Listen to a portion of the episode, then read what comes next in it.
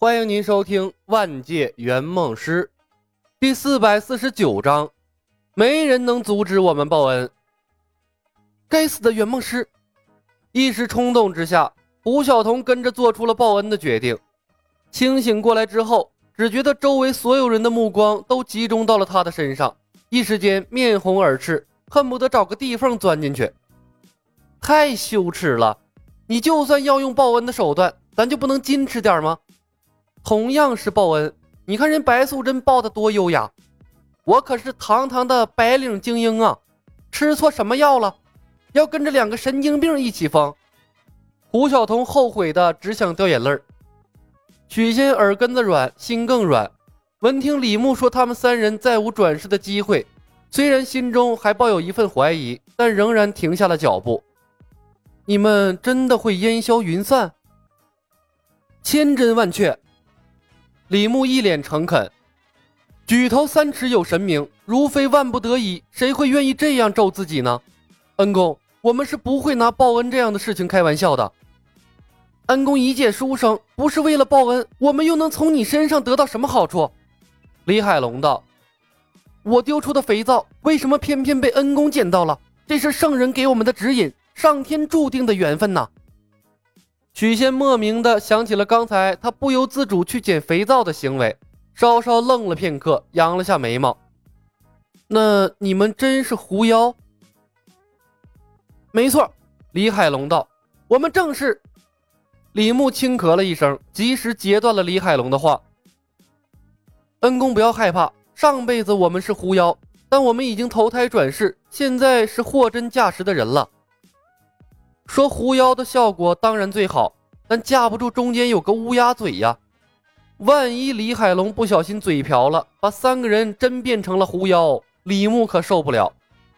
许仙道：“你们既然转世成人了，就不需要报恩了吧？如果你们只是想戏耍于我，请放我离开，我还有正事，没工夫陪你们玩。如果你们想以江湖骗术来骗我，我劝你们息了这个心思。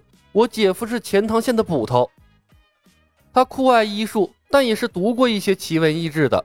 精怪报恩一事有所传闻，但精怪转世成人之后找上门来报恩的，闻所未闻。他打心眼里不愿意相信。恩公此言差矣，受人滴水之恩，自当涌泉相报，更何况是救命之恩？李牧正色道：“如果转世便能消弭救命之恩。”为何会有来世当牛做马，结草衔环，报答恩情的说法？实不相瞒，我兄妹三人此事乃是修道之人，更是注重因果。因果未了，终生无望得到啊！他双手抱拳，对着许仙长揖道地：“请恩公成全，请恩公成全。”李海龙有样学样，胡晓彤脸色铁青，抱着手不理他们了。刚才已经够丢人了，再让他跟着两个神经病一样上赶着找许仙报恩，他做不到。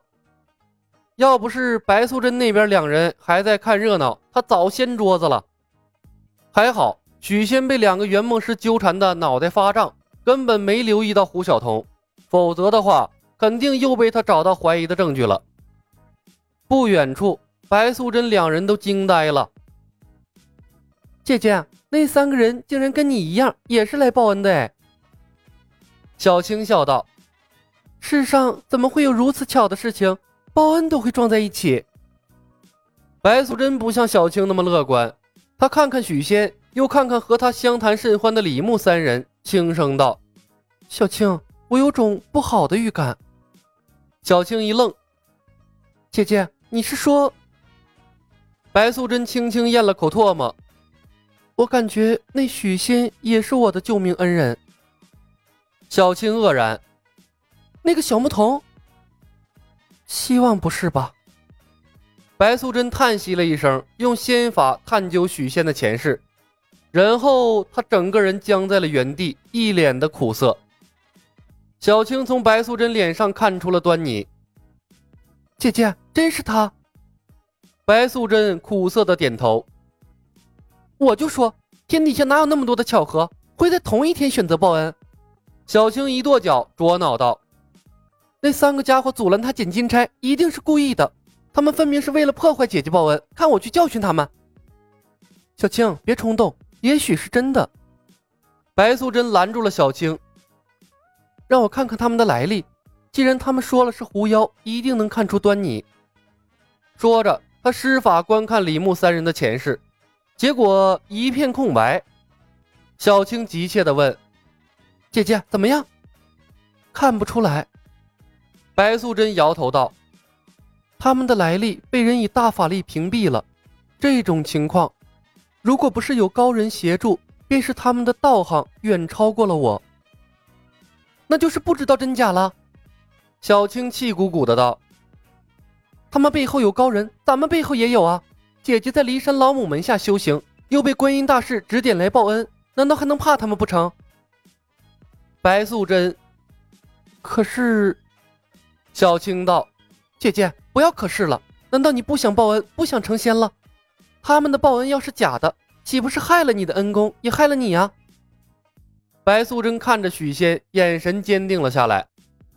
好吧，小青，去弄清楚他们的身份也好，不能让恩公受了蒙骗。不过，小青在没有搞清楚之前，不要伤了他们的性命。好了，姐姐，我有分寸。再迟疑片刻，你的恩公就要被他们拐跑了。小青无奈的道：“可是我们该用什么借口来接近他们呢？”白素贞问。“姐姐，关心则乱，你的金钗呀？”小青笑道：“你的金钗还在那些坏人手里呢。都是八百年前的事情了，也许是你们认错人了呢。”许仙本能的想要逃离李牧三人，但被李牧抓着，想走又走不脱，急得满头大汗。恩公的模样和前世一模一样，不会认错的。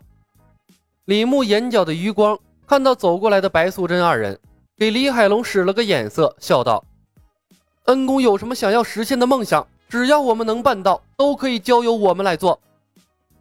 即便我与你们真有恩情，也是八百年前的人做的，跟我没有关系。”许仙越发觉得自己遭受了欺骗，再加上被李牧纠缠的时间有些长了，难免有些生气。